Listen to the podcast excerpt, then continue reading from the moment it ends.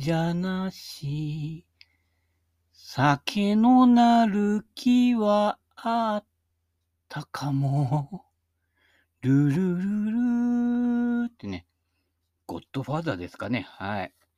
えー、ゴッドファーザーといえばね、えー、私の住んでる市町村でね、あのー、いわゆる完成談合事件っていうのがね、去年、一昨年か、えー、あってね、えー、それに関わってたというかね、あの、主犯格の2人は捕まったんですけれどもね、えー、その下の部下たちがね、半月の間に3人自殺したというね、事件があったのでね、えー、ほとんどマフィア、田舎マフィア、あるのかななんてね、思っちゃいますけどね、えー、談合事件ってね、えー、後立ちませんね。やっぱり、なんかこう、パワーでね、ポジショニングをね、キープしてるね。それは、そその一人、捕まった一人ってね、あの社会福祉協議会かなんかの理事長かなんかですよ。福祉やってる人ですよ。もうびっくり仰天というかね、ここだけの話ね、意外とね、福祉関係ね、やばいディングも混ざってます。はい。えー、あとはね、NPO 団体というところの意外とね、あの、隠れみのという手段もね、あって、えー、うちもね、昔は、N、NPO を考えたんですけどね、流行には乗らないっていうのがね、私のポリシーですからね、えー、まあ、たくさんね、いろいろできたようですけれども、まあ、一つにはね、いろいろその、活動をね、その上がこう、把握しやすいいろんなものを提出させるとかね、えー、もう半ば、なんというんでしょうかね、普通の会社とほとんど差がないような感じで、えー、ね、えー、できる面もありますのでね、意外とね、ちょっとね、えっていうのがね、えー、あの団体とあの団体ってね、言えるんですけれどもね、はい、ちょっとね、なんかもう、福祉とね、あのー、自分の懐感情とかね、もう絡み合っちゃってるね、えー、お方がね、えー、あの人とあの人と、まあいいね、はい、えー、言ってもわかんないからね、はい、えー、なってるんじゃないかな、なんて言うんでね、え、ちょっとね、え、そういう方もね、うちの会と関わってたこともあるんですけれどもね、え、俺がちょっとね、不機嫌な顔してね、したら来なくなりましたけれどもね、はい、頑張ってくださいね、はい。人生は短いね。この短い間のね、えー、生き方でね、えー、天国か地獄かね、えー、犬畜生か。犬畜生はね、いいんですよ。人がね、あの、猫とかね、すごい癒しますからね。もう人間で癒しくなったやつがね、一番危ないですね。大変ですよ。じまあ、地獄に行けばね、あの、デーモン小暮閣下がね、待ってると思います。はい。地獄で会おうって言ってましたからね。はい。えー、そういうことなんで、ゴッドファーザー、愛のテーマから始まりますけどね。で、じゃあ愛をね。今日はちょっとね、朝ね、時々ね、あの、朝、意外と、えー、やることが多かったりとかね、えー、洗濯に勤しんでたりとかね、えー、調理にね、勤しんでたりとかね、下ごしらえとかね、まあ、どんぐりじゃないよ。どんぐり以外もやりますからね。今日はなんとね、朝ね、えー、アヒージョ。ね、朝だから朝ージョじゃない。アヒージョ。してる？あのー、オリーブオイルとね、えー、まあ、アヒージョの元みたいなのがあるんですけどね、それやってきて、こう、なんていうんですかね、油煮みたいな感じですけどね、要はね、はい。えー、西洋炒め煮みたいな感じですね。はい。マッシュルームを、えー、主に使いますけれどもね、これが結構ね、マッシュルームがね、肉みたいな感じになってね、すごい美味しいです。はい。ぜひ皆さんもね、簡単ですのでね、試してください。それからさらにね、昨日の夜はね、なんとね、茨城大洗名産地ですね。はい。あんこう鍋にしましたね。まあ、あんこう鍋っていうとちょっとね、高いイメージもあるかもしれませんけれども、スーパーで買えばそんなにしない。しかも、もちろん見切り品ですね。はい。ということで、ワンコイン以下で、えー、あんこうのね、身を買ってきてね、あまあ、肝も入ってますけどね、それ味噌で溶いてね、あんこう鍋にしましたけどね。まあ結構コラーゲン多いっていうのもあるんですけどね。まあ逆に言うと、あのー骨、骨身のところも結構多いというところで、まあ、なん、なんでしょうかね。食べるというよりか、しゃぶるという感じでしょうかね。はい。えー、でもね、ああいうのって、あのー日本酒がすごくうまく感じられるというね、えー皆様のね、酒のなる気があったおかげでね、えーお酒も美味しくね、いただけましたので、ね、あんこう鍋ね。今日はね、アヒージョね。えーで、アヒージョで、えーオリーブオイルがね、下に溜まるので、で、それで今度、また、あの、鶏のささみ。ね、これを、まあ、もう一回炒めになんかにすると、すごい風味がね、香ばしい、あの、感じになって、えーとても美味しくいただけるのでね、えー晩ご飯はね、それにしようかなと思っております。えー以上のようなね、仕込みとかね、いろいろありましてね。あとは、あの、たくあんですね。えお漬物、一夜漬けとかね。ああいうのを、漬物買ってきといて、漬物の汁を使って、また白菜をつけるというね。はい。えーそうすると、えー一粒で二で美味しいっていうかね。もったいないですからね。あれ捨てちゃってる人ね、あのー捨てないでね、あのー私にください。はい。はい。あ、それからね、どんどんどんどん出てくけどね、えー私の発想はね、金魚の糞みたいに芋づる式なんでね、昨日ね、あのーとある公園に行ったら、あの、でっかいどんぐり、丸っこいの。あれ、なん、な、何の木だっけね。まだ覚えてないね。あのー俺ね、あの、基本に的に人の名前とかそういうものも、えー植物にしろ何にしろ、名前つけない。名前で覚えない。あれとこれだなって目で見たやつとかね。えー葉っぱの形見た感じとかね。えー落ちてる実の様子とかね。そういうので覚えるので、いわゆる言語化しないんです。ゴルフスイングなんかもそうです。ここからね、ダウンからこっちから下ろしてきてね、なんて横文字いっぱい使うような、ああいうことしません。じゃなくて、様子を観察する。すぐ言葉つけるやつって実は言葉に置き換えちゃって理解してるようなつもりになってるけど、全然理解してませんからね。その様子をじっくり観察する人しか、そのものを得ることはできないということになってます。文字は一回、ね、言語化することでワンクッションそこに開いちゃうんですよ。だからダイレクトじゃないということです。赤ん坊とか子供そうでしょ？言葉よりも先にダイレクトに観察してるからよく見てるんです。これがちょっとね、ガリ勉して勉強できるようになってると、すぐ言葉に置き換えてね、言葉を頭の中でこねくり回してるってね、誰とは言えますけれどもね。そうすると、現実とずれちゃうわけですよ。だって現実あんまり観察してないんだもん。ね。そりゃそうだよ。ずれるに決まってるよね。はい。さんちゃん。手で押してハンドファーストにしたら、スーさんもっと親指症候群になっちゃうんだよ。わかるかな？アマチュアの人がそう言われたらどう取るかなっていうことですね。はい。ということで、安田春夫のね、えー本をね、ぜひ読んでくださいね。はい。左に振るから左に引っ張らないんだよ。これ極みですね。はい。それであのアイアンショット。山田かつてね、あ、今田かつてね、安田さんと倉本さん以上に切れるアイアンショットって見たことないですね。ドライバーの飛ぶ人とかね、球の勢いの強い人とかね、こう下からせり上がっていくようなね、豪快な球を打つ人はいるけど、もうほぼ一直線で飛んでいくね。もうあの定規で測ったかのような弾道ね、もう後にも先にも倉本さんと安田さん。もしシニアの試合で倉本さんが出てたらね、あのショートホールでアイアンとか使うところで見ててくださいよ。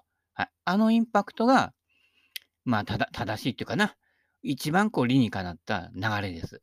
ね、安田さんもあのゴルフ侍とか出てね、いまだにね、元気ですよね。途中でほら、えー、眼科なんかになってね、大丈夫みたいな感じだったけどね、もうあの顔ですからね、あまあ、顔で生きてるわけじゃないけどね、えー、元気みたいですね。何よりです。はい。そういうことで、安田春夫モデルのね、アイアンとかもあったけど、どこにいたんでしょうかね。誰か持ってる？はい。えー、ということで、大事に使ってください。はい。で、やっとブッダの、何？言葉。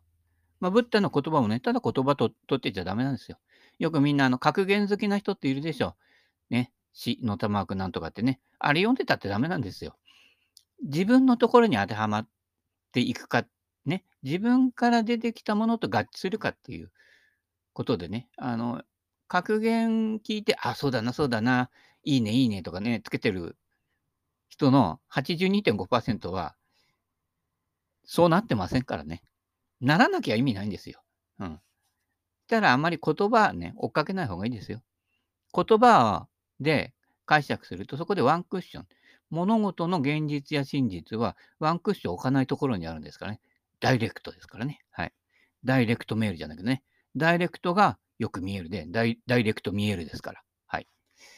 えー、第116ページ。家族を大事にする。どうでしょうかね。あ急にトーンが下がったりしてね。はい。かつて、君の面倒を無償で見てくれた母、両両親には借りがあるのだから借りあんのかね。借金はあるけどね。父母に優しく恩返しすることは精神的借金をきちんと完済することになる。ね。借りを完済して自立すること、これが最高の幸福。っていうかね、うちの親父の方が、ね、薬屋やってた幾ばの収入ですよ。えー、サラリーマンの収入に追いつかないぐらいかな。うん。同じ年代のね。もう朝から晩まで年間364日ぐらい働いてましたからね。はい。ウルー年の時だけね、365日ね、もう1日増えちゃうというね。正月元旦しかね、あの休まなかったですからね。それでね、やっとこう、私が育ったっていうかね、えー、育ったのかどうかね。でもね、その、いくばくかの少ない金を、親父は浅草とか飲みに行って使っちゃうんですよ。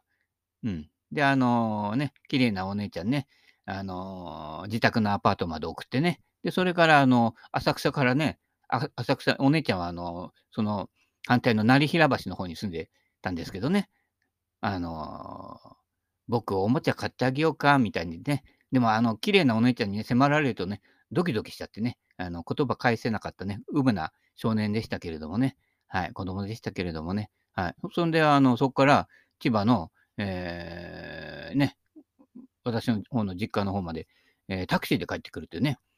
そんなことやってたらね、もう1日2日の給料なんか、ね、稼ぎなんかね、あっという間なくなっちゃってね、まあ母親が大変だったと思いますよ。はい。いろいろとね。で、あの、またその中からね、あの、ゴルフとかやっちゃうからね。はい。もう大変だったと思います。はい。えー、まあ、ただね、あの、ない金は使わないと。借りてまでは、あの、道楽しないので、それでこう、うちはなんとか持ってきたっていうかね。はい。あとはもう母親が朝から晩まで働いてね、えー、家事、洗濯、その他ね、もろもろ全部やったおかげでね、成り立ってきたというね。はい。はい。ね。女の人が強いうちは、やっぱり強いんですよ。はい。えー、そういう感じでね、はい。えー、自分の妻ないし、夫を守り支え、子を守り支え、そのためにも心を乱すことなく仕事に励み、そこに生きがいが持てる。それが最高の幸福。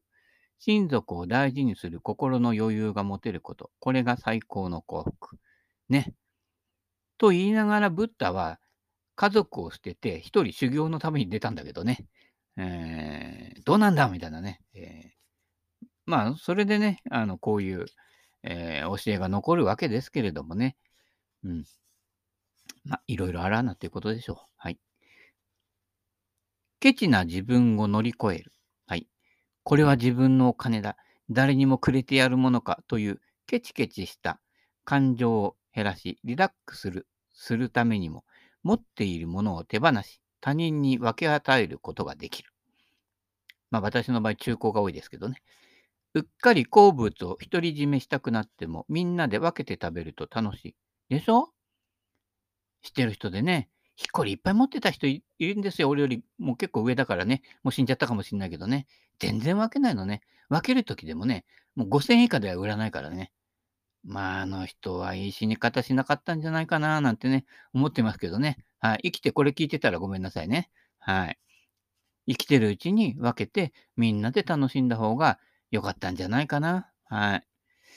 誰かへのプレゼントを買おうとして、うっかり値札に気を取られてひるんでも思い切ってお金を手放して買ってみると心地が良い。そうしてケチを乗り越え、自分に勝つ。これが最高の幸福。はい。私もケチだからね、えー、もらったね、お酒の値段をね、あ、私じゃない、かみさんが調べちゃうんですね。これいくらなのかな？みたいなね。はい。えー、そうすると、思いがけずいい値段なので、逆にびっくりしてます。はい。それほどいいのくれなくてもいいよ。うん。あのー、ね。ちょっとあの、普段の月経感とかね、松竹梅、乗船あたりよりちょびっとだけ上ぐらいで結構美味しいのいっぱいありますからね。はい。えー、必ずしもね、面白いことに値段と比例してないっていうところもありますのでね。はい。まあ別に値段を飲んでるわけじゃないんですけれどね。はい。で、あの、値段に関係なく、うまいもんはうまいで飲んじゃいますからね。この間、あの、お風呂屋さんの、あの、クーポンかなんかでね、あの、日本酒ももらってきたね、あれ720ミリリットルのね、あの、瓶でね、3000何百円かしたのをくれたんですよね。まあ、美味しいからね、かみさん飲む前に全部飲み干してしまいましたね。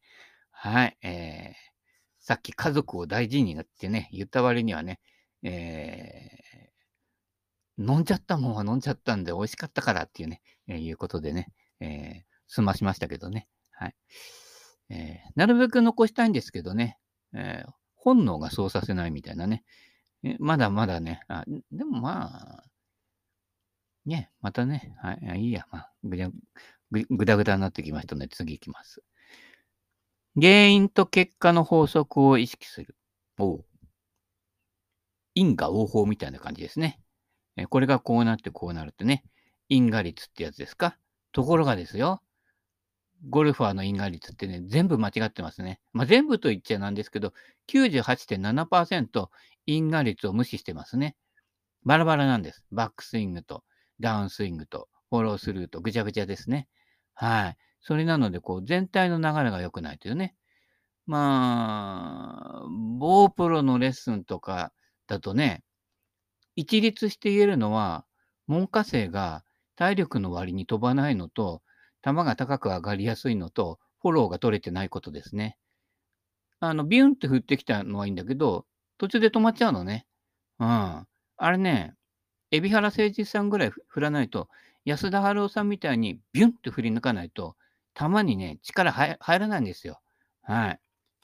ということなので、一連の動作でよどみなく、はい。私のゴルフ理論だと、右、右手がピンと伸びるまではしっかり右手で振ってください。はい。左手のポジションしっかりさせといてね。はい。そこが外れなければいくら叩いても大丈夫なのでね。はい。そうしたら、必然的に右手が伸びた先に、クラブヘッドの遠心力でビュンって、フォローが右肩が前に出るくらい出るはずなんです。左、左側に振り切ってね。そこがないと。そこがないと安田春夫にはなれないというね。そういうことですよ。はい。安田春夫のね、春、春っていうのは、ね、春夏秋冬の春ですから、そうしないとあなたのゴルフにも春が来ないとね。このまま冬でね、あのー、雪の下でね、えー、生まれてしまうかもしれませんよ。ね。八甲田さんじゃないけどね、天は我を見放した。いや、その寒い時期にそこで軍事訓練したらさ、やばいだろっていうね、えー、ね、昔は根性論でがね、多かったですからね、なせばなるみたいな感じで言ったけど、いや、寒いもんは寒いんだよね。ヒートテックないしね、昔ね。大変なんですよ。はい。自分の行っていることは誰からも非難される筋合いはないと胸を張っているほどに何もごまかさずに行動できていること。これが最高の幸せ。まあ、つまり、あのー、打算を差し挟まないということですね。えはい。えー、これがいいんじゃ。これが好きなんじゃ。ね。人の目気にしないでね。はい。えー練習場でね、これが最高の練習だって言えばね、あの、例えば俺がね、今日動画で流したね、バックスイング取らないで、フォローの方から回して打つっていうね、あの、コンパクトスイングね。はい、わかんなかった人はね、あの、セベケンのゴルフの方の動画見てくださいね。あれ、あれやるといいよ。あのね、バックスイングしないの。フォロー側から回してって、裏から回してって、下ろすというね。右側にバックスイングしないという動画なんですけどね。まあ、あの、日本の CM からヒントを得てね、ヒントを得てっていうかパクってね。したらね、外人さんもやってたのね。日本の CM のね、あれ見てんだね。すごいよね。今もう、ネット社会だとワールドワイドですからね。あのコンパクトスイング、外人がね、真似してたっていうのがね、なかなか面白いな、みたいな。でしかもね、うまいんだよね。俺よりうまいよね。はい、びっくりしたな、もうでしたね。はい。心の原因と結果の法則性を意識し、苦しい結果をもたらす原因となるネガティブな思考から離れて行動する。そうして心地よい結果を受け取ること。これが最高の幸福。ね。ここの因果関係ですかね。はい。えー、だからね、ゴールから逆算するっていうのもありありですよ。はい。みんなあの人生前向きにって言ったけどね、前向きに前向きに崖崖から落ちちゃったりしてね。ただまっすぐ進めばいいってもんじゃなくて、ゴールここかなみたいなね。ゴールはね、あの、シビアなこと言いますけど、あの、人間、人間だけじゃなくて、あらゆる生き物、死がゴールですからね。死とともに無意味になるようなものは、やはり無意味かもしれませんよ。ね、なんなんかその辺考えていくとね、すごい哲学的になっちゃってね、えー、鬱になっちゃうかもしれませんけれどね。はい。えー、まあでも結果的にはそうなるの、その生と死をどう捉えてる、いるかっていうのが結局ね、その人の底力になるんですね。ここをクリアして、なおかつ、ポジティブで、ね、ポジティブでもなくないかな。そのままを受け入れられるようになると、結構強いですね。はい。もうね、アジャパーっていう感じですよ。わかんないかな。アジャパーね。バンジュンザブルなのでね、わかんない人は検索してください。アジャパーって言うんですね。昭和化が時々入ってくるんでね、油断しないように。はい。言葉と言動がコントロールできている。まあ、コントロールって言葉は好きじゃないんだよね。こう、意思とかね、意図が入るっていうね。まあ、自然にそうやってんだよっていうのが一番強いですからね。体の行動においては、殺生や浮気など、苦しみを増す行為を離れていられること。いや、でも綺麗な人は綺麗だからね。はい。そうでない人もそれなりに性格いいですからね。はい。魅力ある人は魅力あるんでね。だからよく男だと、ね、一緒に遊びに行って OK。で、女だと一緒に遊びに行っちゃいけないっていうのはね、これ性性差別じゃないかと思思うんでね。あの、平等にしたいがために、何々ちゃんと遊びに行くんですね。はい。浮気ではないと思います。多分。きっと。そうかもね。みたいなね。えー、口から出る言葉においては、悪口や噂話や自分語りや嘘を離れていられること。うん。自分語り多いけどね。でも、ちゃんと自分のことを語れないと、自分が実際どう思ってるかっていうね、腹の中で自分がどう感じてるかっていうのは、自分自身も分かってないんです。だから、そういう人に自己紹介してもらうといいんですよ。えー、それであの自己紹介なんだけど、履歴書に書くような、どこに住んでいて趣味が何でというような履歴書に書くようなことは一切言わないで、あなた自身を表現してくださいって言ったら、大抵の人はね、言葉詰まるんですよ。ね、私はどこどこに勤めていて何が趣味でね、えー、こんなボランティア活動をやってますみたいなね、えー、それぐらいでしかないんですよ。その先なんですよ。自分自身がどういう人間かっていうのはね、そこが言えないと、やっぱり自分を分かってないと、心を掘り下げてないということになりますのでね。あの、箇条書きで書き出して履歴書に書けるようなやつは、本当はあなた自身ではないと。あなた自身のあり方というのは、履歴書に書けないところにあるわけです。そこを見出すのが心を知る、自分を知る、ね、己を知る、相手を知るということなんですけどね。ええ、だからこっちがあの過剰にね、相手をしよろうとするとね、えー、拒否されますけどね。はい。しょうがないんだってね、この惑星の住人の調査してんだからね。えー、ちゃんとやんないとね、ボスに怒られちゃうからね。はい。缶コーヒーね、怒ってもらえなくなっちゃうからね。はい。心の中では欲に基づいた妄想や怒りによるイメージプレイを離れていられることね。えー、VR っていうんですか ?VR、AV ですか？はい。えー、生ものです。はい。あ、いや。言葉に詰まってしまいました。みたいな。そして、心の明晰さと集中力を破壊する飲酒を自制して、あ、これダメ、あの、ブッダ。お前飲まないでどうすんだよってね。その辺がね、ブッダがね、いまいちね、ダジャレができないと。ダジャレができないとね、昭和の芸人としてはダメですね。ブッダ昭和の芸人じゃないけど。はい。心を鍛えようとするがゆえに、絶え間なく成長していくこと。これが最高の幸福。ということでね。えー、ブッダもいいんだけどね、あのー、落語じゃないけどね、オチをつけてほしいんだよね。